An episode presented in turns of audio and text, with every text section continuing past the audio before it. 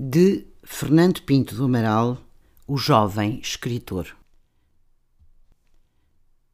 Na feira, no salão, na exposição, circula fascinado e quase a medo entre palavras que outros escreveram. Dezenas de editores, milhares de livros num turbilhão de títulos revelam-lhe a sua ignorância, todo o peso do mundo a que deseja pertencer os lançamentos, as sessões de autógrafos, os direitos de autor negociados por agentes dispostos a pagar fortunas por romances que ainda não existem. Queria ser traduzido em 20 línguas, dar entrevistas aos jornais, à rádio, surgir na televisão, na internet, ganhar todos os prémios na miragem de uma celebridade universal que prolongasse o seu pequeno mundo até ao infinito de outros mundos onde o seu nome se tornasse eterno.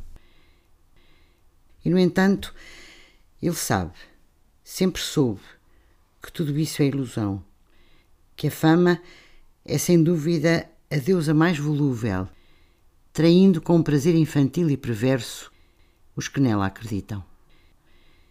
São ingênuos, vai pensando esse jovem de regresso ao seu pequeno hotel, ao quarto onde ainda escreve até adormecer.